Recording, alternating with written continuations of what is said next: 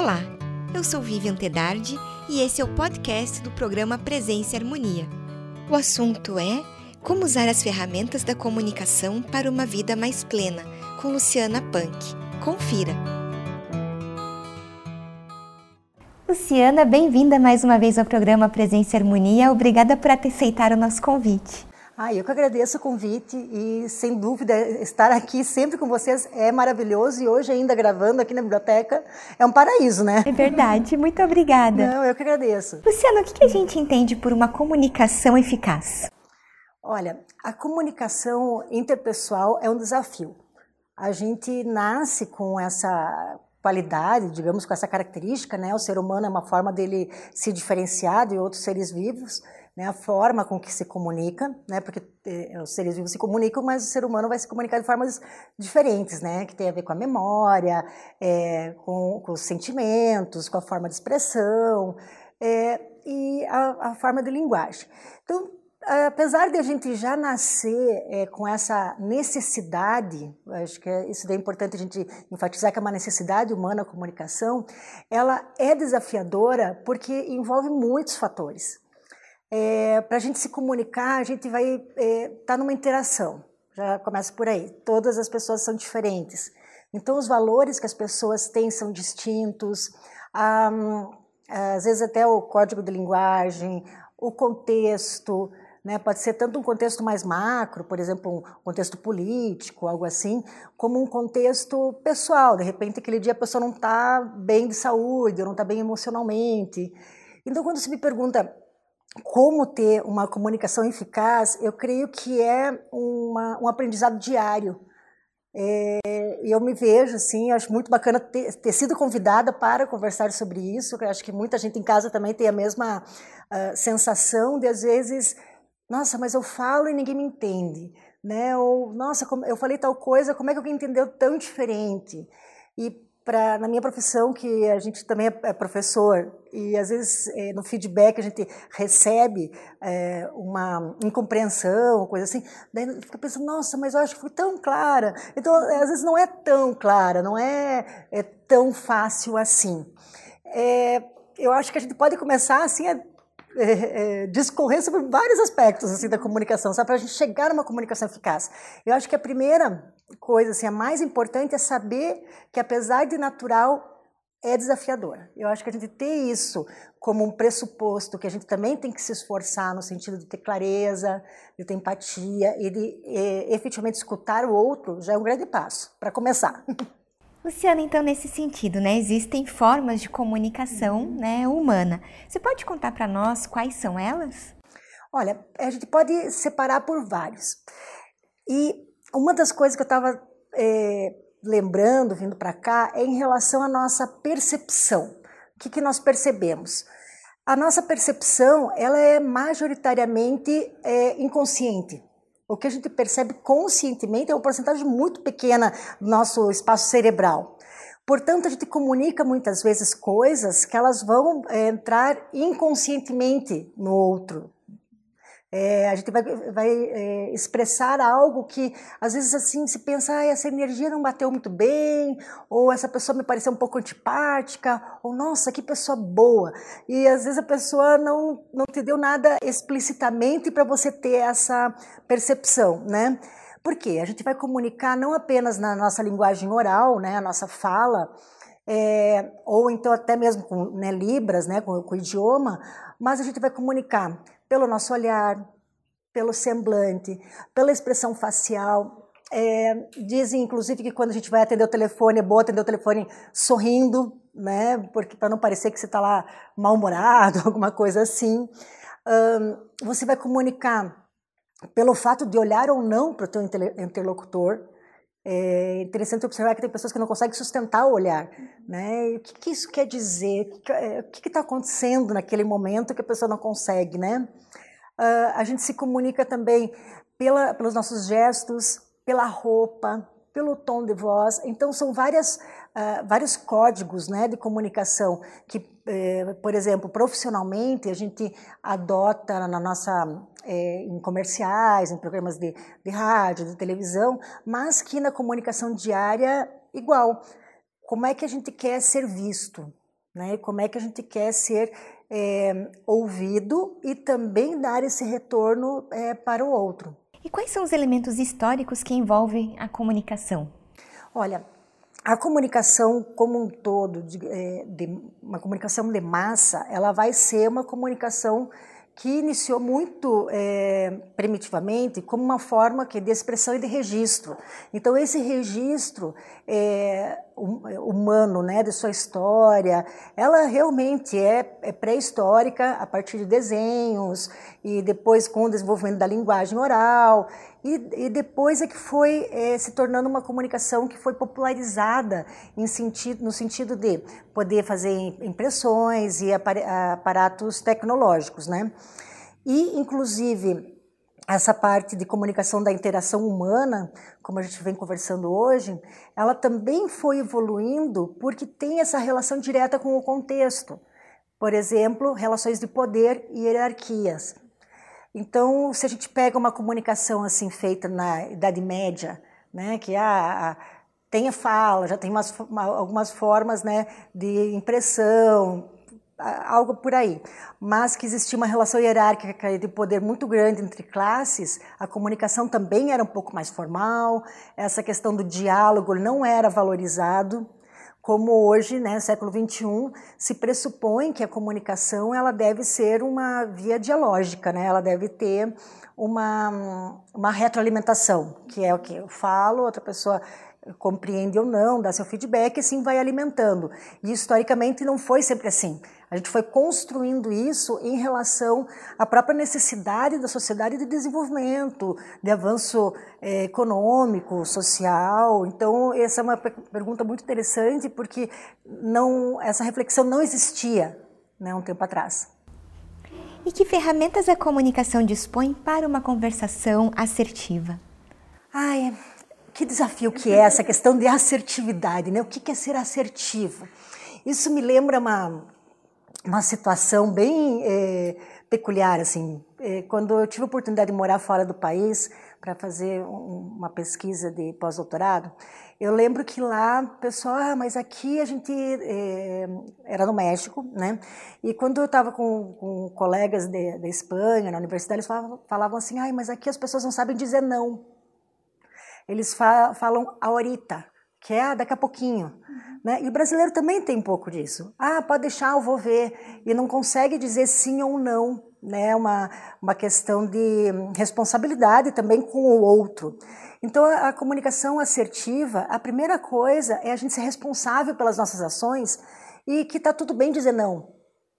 A gente tem formas de dizer não. Não é sempre que a gente pode atender determinado tipo de, de demanda e que está tudo bem, né? Então a assertividade ela está muito uh, em relação à sinceridade, à responsabilidade naquela, naquele ato, né? E também no tom, né? De que se fala, porque você pode né, negar um convite ou falar uma coisa que não é tão agradável, né? Por exemplo, ah, um estudante que precisa se desenvolver melhor em alguma parte. Como professora, eu não posso não dizer isso para ele, porque faz parte da formação. Mas também eu tenho que cuidar como eu vou dizer para aquele aluno, para que ele não se sinta é, desmotivado.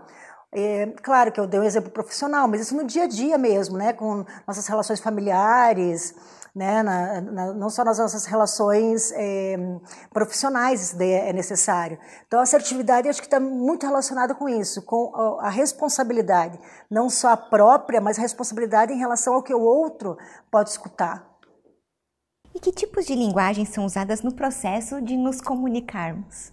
Tá, a gente vai então usar essa o tom de voz, ele é muito importante. O tom de voz ele vai determinar muitas vezes nosso, nosso estado de humor, né? É, a gente dizer bom dia, né? Ou dizer ah, bom dia. Só falta dizer bom dia para quê, né? Tem gente que já acorda meio mal-humorado. Então essa questão de, é, do tom de voz, a mesma expressão, ela vai é, ser conotada de outra maneira. Creio que o tom de voz, não só de falar mais alto ou falar mais baixo, modular isso também, né, não falar muito agudo e nem muito baixinho, que senão né, pode dificultar inclusive o entendimento. O vocabulário adequado naquela conversação, porque é muito importante a gente pensar que eh, nós temos pessoas com níveis diferentes de escolaridade, socioeconômicos. Então, é, procurar fazer uma adequação, né, na medida do possível, em relação a isso, né, com quem a gente está conversando, né? E também temas. Né? Tem temas que eles são um pouco mais espinhosos e outros temas que são mais agradáveis. Então, medir a temperatura né, daquela situação de interação social também vai ditar o tipo de tema que a gente pode ou é, pode falar, né, em qual momento que, esse, que é o melhor momento de se falar de determinados temas. Né? Você falou quando nós começamos a conversar sobre a nossa capacidade de aprendermos a ouvir, né? Então, o ato de ouvir, ele, de que maneira ele é importante nesse processo de uma comunicação eficaz? Às vezes não se ouve, né? É, aquele som ele chega, mas ah, existe uma tendência, eu acho que também em relação à sociedade, é, de competição, uma competitividade muito grande. Então se ouve para rebater, não para escutar. E isso, acho que até essa, esse excesso de competitividade, ah, tem que estar sempre certo, coisa assim, acabou gerando essa uh, filosofia né, de se escutar mais e de ter uma, uma comunicação é, mais um, assertiva, mais plena e que evite conflitos. Portanto, escutar é ter a primeira coisa, acho que é empatia e paciência, né? No sentido de literal da, da, da, questão. Não é assim, ah, eu preciso ter paciência para escutar outra pessoa porque ela é chata. Não tem nada a ver com isso.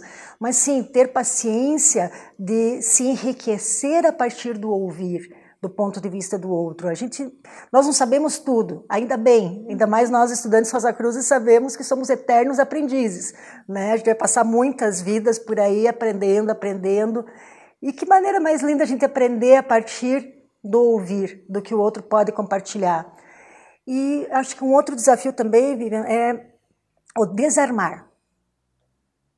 Uh, é um, eu falo de desafio porque eu me vejo nesse desafio muitas vezes sabe, das cobranças do dia a dia, do tempo, ou de repente de achar que ah, estão querendo me atacar, coisas assim, sabe? Não, mas de repente vamos escutar essa ideia, vai que é uma ideia boa, sabe? Deixar um pouquinho o ego de lado, né? E ouvir. Isso nas relações profissionais, quando você acaba vendo as situações um pouco mais tecnicamente, eu acho que dá para baixar essa ansiedade de não escutar o outro né? E em família ou nas relações íntimas, melhor ainda, porque são pessoas que você ama, que você estima e você quer estar efetivamente com elas. Então, o ato de ouvir, ele é, enriquece qualquer relação, porque também quem é ouvido é valorizado. Como nós, às vezes, gostaríamos justamente de ser ouvidos, né? Quantas mágoas ficam porque ah, você não me escutou, você não deu bola no que eu falei, e daí acaba gerando um, um conflito, né? De repente uma bola de neve que poderia ser resolvida com o ato justamente de ouvir carinhosamente, saber o que aquela pessoa está pensando, quem é, afinal de contas, essa outra pessoa com quem eu me relaciono e com quem eu me comunico.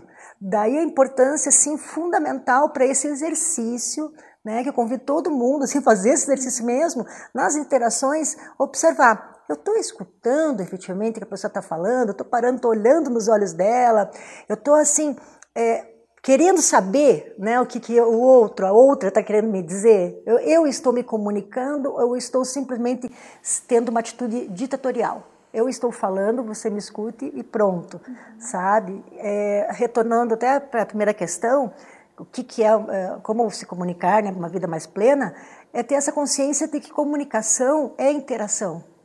Se nós não interagimos, a gente está se comunicando ou estamos apenas informando a outra pessoa? Você comentou também em relação ao tom de voz, mas eu gostaria de saber da importância do tom de voz e dos gestos nesse processo, então, de comunicação? Ah, isso eu, eu, são códigos tão bonitos, né? Que podem ser usados de uma maneira tão bacana. É, para mim, já, já, brincam comigo que, apesar de não ter origem italiana, já dizem que eu pareço uma super italiana quando dou aula. Veja, agora eu estou só dando entrevista, eu estou mexendo a mão para lá e para cá e tal. E quando vou dar aula também, eu estou o tempo inteiro mexendo a mão e tal. Se você vai observar, é, nem sempre esses gestos são é, controlados ou eles são é, vezes, é, a maioria das vezes eles são espontâneos, às vezes eles são produzidos. Tá? E eles vão agregar é, emoção para o que se fala. É, tanto o tom, como falei, da variação do tom é importante para a gente é, dar a, a, a, digamos, a ideia emocional né, do que a gente está tá comunicando, como também do gesto para a gente ah, vivenciar melhor, expressar melhor. Às vezes você só consegue fazer um gesto para comunicar. Né? Às vezes a palavra ela nem é necessária, você se comunica pelo gesto. E, e, e, tem gestos que são universais, né? desde o abraço, né? o sorriso. É, e, então o gesto está muito ligado com o aspecto emocional da comunicação. E como eu havia comentado, o gesto e as microexpressões, tem estudos né, que falam sobre as microexpressões faciais e tudo, e eles são muito responsáveis por aqueles 90 e tantos por cento lá da comunicação que, que vem da forma indireta e que às vezes você não tem a percepção clara ali naquele momento de como está sendo comunicado. Então, é, acho que é, é, importante, se aquela, igual agora, ah, dá uma piscadinha, olha para o lado, né, ou dá um sorriso, mexe a mão, tudo isso ele vai comunicar algo que vai te é, acalentar, né, vai te dar uma simpatia, vai, né, ou achar engraçado, algo assim, ou não, mas ele vai te agregar um, uma informação, ele vai te agregar um, um, um dado que muitas vezes ele vai revelar intenções também naquela fala que elas não estão é, na fala, né? não estão na linguagem é, oral, mas estão nos gestos ou no tom mesmo de voz que, que é adotado. E agora vamos para um outro lado, né? O que é a comunicação violenta e de que maneira podemos praticar a comunicação não violenta? A comunicação violenta é essa comunicação é, defensiva, basicamente. Ela é, vai existir desde uma uso de terminologias mais chulas. Né? Infelizmente, nosso país está no momento que isso está muito propagado em relação à política, por exemplo. Uh, e expressões chulas que são pesadas né, de ler. Eu nem não vou repetir agora, né? A gente tem outras formas de acesso a isso, mas isso é uma violência, porque você está agredindo um sujeito, né, uma pessoa sem ter informações sobre ela. Né? Então você se cria imagens públicas e que é, ferem, né? E isso acontece muito também na, na comunicação interpessoal, no caso de bullying, né? E que a comunicação eh, violenta está relacionada com relações de poder. O bullying também é isso, né? É, é o fortão, a fortuna, o grupo dos populares, né? Que tiram um sarro dos outros, né? E que vão usar a partir de apelidos, né, a partir de, de risadinhas e formas que para depreciar né, a, o comportamento alheio ou, ou coisas assim. Então isso são violências porque são desrespeitos à identidade da, da outra pessoa. E da mesma forma também relações profissionais, por exemplo, ah, aluno que está lá, professor dando aula, fica lá no celular dando risada sabe? Isso também é uma forma de violência, porque você não está respeitando o histórico daquela pessoa que está lá dedicando seu tempo para né? E, e, assim vai. Então, a comunicação violenta, ela está não apenas em, nas questões físicas, né, de repente uma agressão física, né, algo assim, mas nessas, nessas, nessas ofensas cotidianas que às vezes as pessoas veem, inclusive, entre aspas, como engraçadinho, sabe? E é algo que realmente tem que combater, porque isso pode ter uma, consequências muito fortes na vida das pessoas. E claro, eu creio que a psicologia deve estudar enormemente né, essa, essa linha para justamente curar esses bullying, né, ou esse, esses, essa raiva que parece que às vezes fica guardada e a pessoa acaba extrapolando dessa forma, né, uh, dedicada às pessoas que estão mais próximas ou assim aos inimigos maiores, inimigos assim públicos, né, que a gente fala. E a comunicação não violenta é uma linha de, de comunicação que foi criada nos Estados Unidos e esse é, Marshall Rosenberg, é o nome do, do, filósofo que fez, baseado na filosofia de Gandhi, né, que é a gente é, se comunicar a partir da compaixão.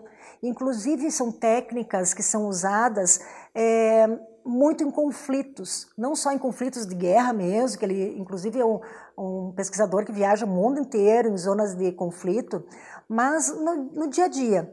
É, e ela também pode ser usada nas nossas relações é, não conflituosas, assim, por excelência.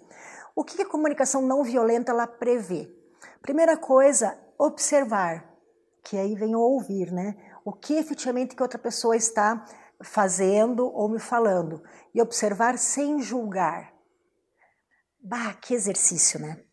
Porque você olha assim, claro, já não me bateu, já não gostei muito direito daquilo lá, ou aquela pessoa não sei o quê. E você vê, às vezes, até em rede social, brincadeirinhas, aqueles memes sobre ranço, uhum. né? Que é a pessoa que você antecipadamente, você já antipatiza e não, né? De repente a pessoa nem te deu razão para, Sim. né? Então a primeira coisa é observar, sem julgar. Observando aquele, aquela situação sem julgar, é, como é que você se sente naquilo? Então, é ser sincero com seus sentimentos. Ah, me sinto triste, me sinto, sei lá, ofendido, ah, com, ou desvalorizado, porque está relacionado com conflitos, né? Então, ok, é uma, não gostei daquela situação, me sinto assim. Aí depois, qual necessidade que eu tenho? Por que, que eu tenho que mudar essa situação? Por que, que eu tenho que reagir a essa situação?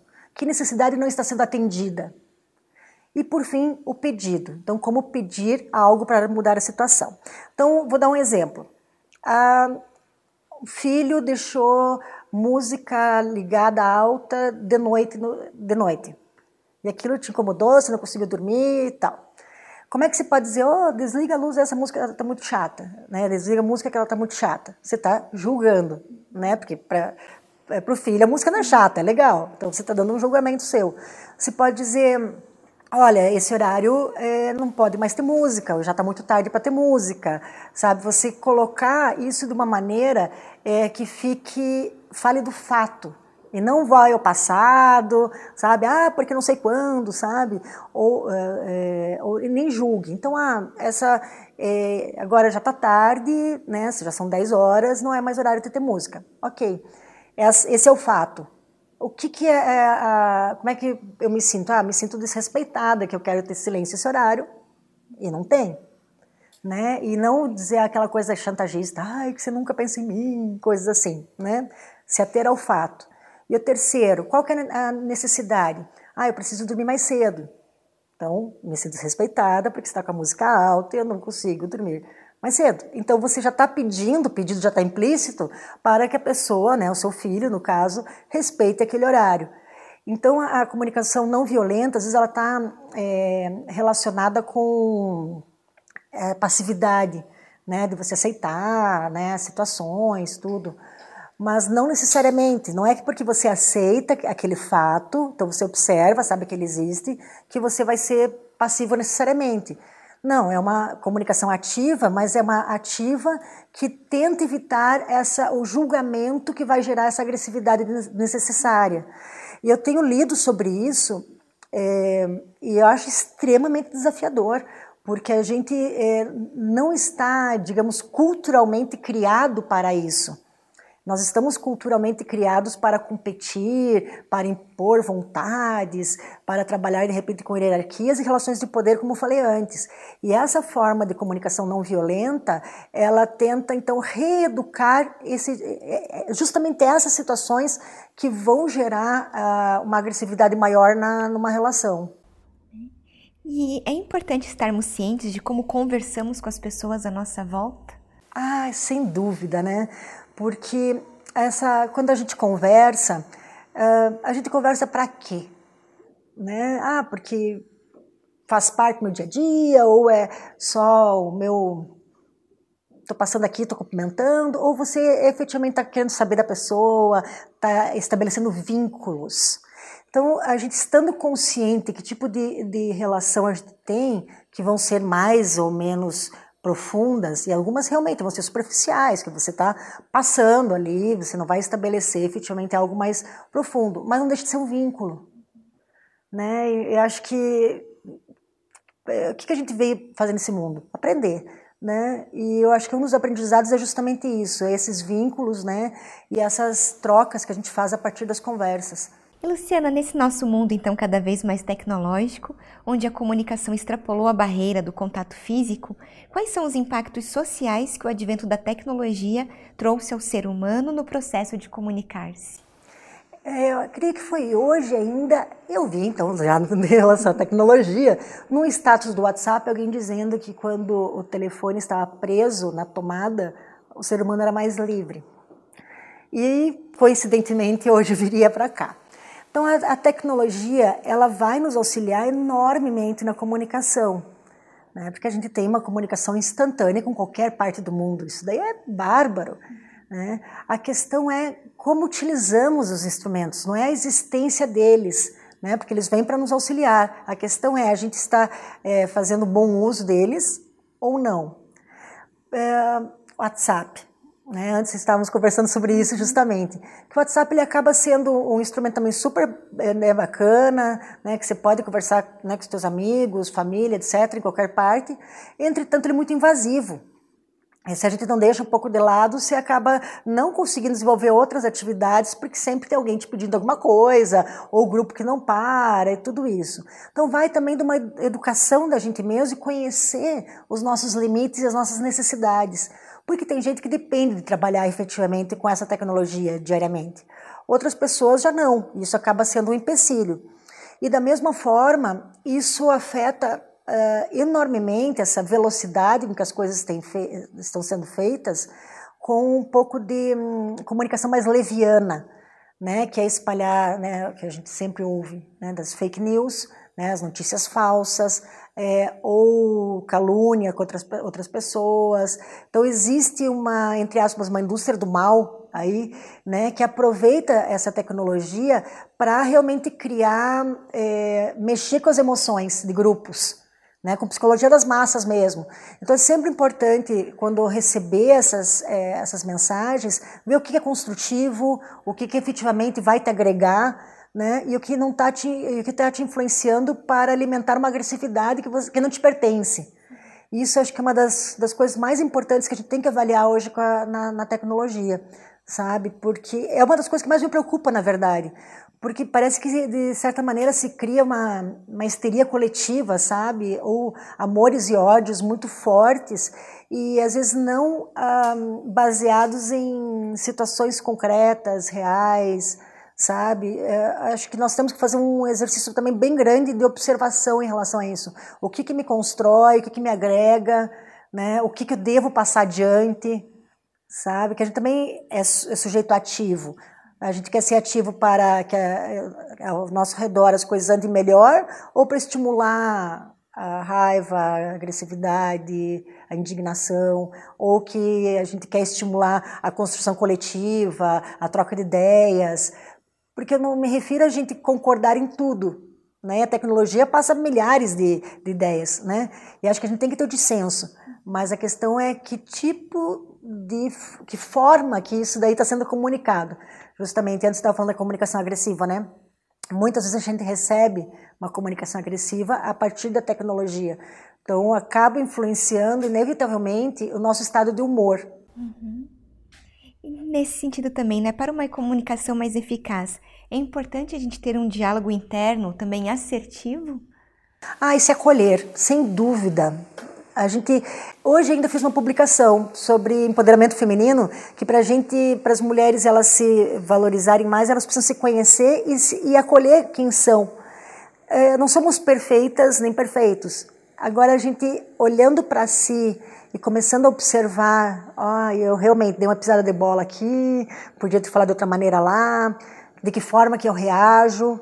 Nossa, e isso daí eu realmente agradeço muito o convite de ter vindo para cá, porque esse tema que vocês me convidaram para conversar hoje me fez também olhar para mim, que apesar de ser é, estudiosa da comunicação, reobservar como eu me comunico, em quais momentos e, e, quando que eu me sinto provocada, quando que eu sou agressiva, quando que eu sou assertiva, né? E, e esse diálogo interno, ele deve ser de acolhimento, porque a culpa ou aquele dedão, né, que fica ali te acusando, coisa assim, ele não vai levar nada. Mas a consciência leva. Então, portanto, se você se conscientiza que você pode melhorar em determinados momentos, dar mais atenção, né? ou de repente ser menos reativo, menos impulsivo para algumas respostas e, e, que isso vai melhorar suas relações, é, palmas, sabe? Que maravilha, você está se conscientizando do que precisa ser melhorado em você. Eu acho que cada um que se melhora é um avanço para o coletivo. Portanto, eu creio que para é, é, uma comunicação plena, eficaz e construtiva é o primeiro dos primeiros passos, né? Que a gente realmente se observar e uh, aperfeiçoar o que a gente é, tenha consciência do que pode ser aperfeiçoado. E Luciana, então, de acordo com o nosso tema, né, eu te pergunto como que nós podemos usar as ferramentas da comunicação para uma vida mais plena? Vamos lá. Olhos. Vamos olhar nos olhos. Vamos sorrir mais. Vamos escutar mais. Esse escutar, esse escutar carinhoso, esse escutar de, ai que legal, alguém me falar alguma coisa. Mesmo que de repente você não esteja muito tempo ou que, né, mas escutar, treino, sabe? A gente tem que treinar essa ferramenta que é o escutar né, efetivamente. Outra coisa é evitar agir com impulsividade. Então a pessoa nem falou, quer dizer, ou falou um pouquinho, se nem tem certeza do jeito que falou, já está respondendo, que é outro treino. Então, para qual outro instrumento então além de escutar? Observar, para daí poder reagir. E claro que o nosso dia a dia é coisa super rápida, né?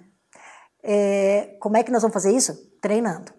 Tecnologicamente falando, por exemplo, mensagem de e-mail, Facebook, celular e qualquer outro instrumento de comunicação assim, aí você pode esperar. Isso é assim facílimo. É, ainda que demande um pouco de realmente de consciência de treinamento, porque às vezes você fica ali ansioso para ver que tem no WhatsApp, tem que responder, que tem que responder, se perguntar, preciso responder mesmo? Isso vai alterar alguma coisa, dizer algo agora, ou eu posso pensar melhor, né? E uma outra, um outro instrumento de comunicação em relação a, a se observar e perguntar a si mesmo é fazer os quatro porquês. A pessoa é, fez determinada coisa. Você pergunta por quê? A si mesmo, né? Tenta analisar por quê. Vai ter uma resposta. Mas o porquê daquilo? Até você conseguir chegar no âmago da questão. Que às vezes uma agressividade, um ataque contra você, é, você está é, de repente, ah, você até provocou, você também está agressivo, vamos pensar por aí. Mas no final das contas, depois desses porquês, você observa que era o que uma carência de ambas as pessoas. Ou as duas queriam ser escutadas e não foram. Sabe? E esses porquês, eles vão dando, ditando um outro ritmo de comunicação para nós, né, nas nossas interações, e uma percepção um pouco mais clara do que está nesse, nesse fundo aí da comunicação, em especial nas relações ou nas conversas que elas são mais profundas. Né?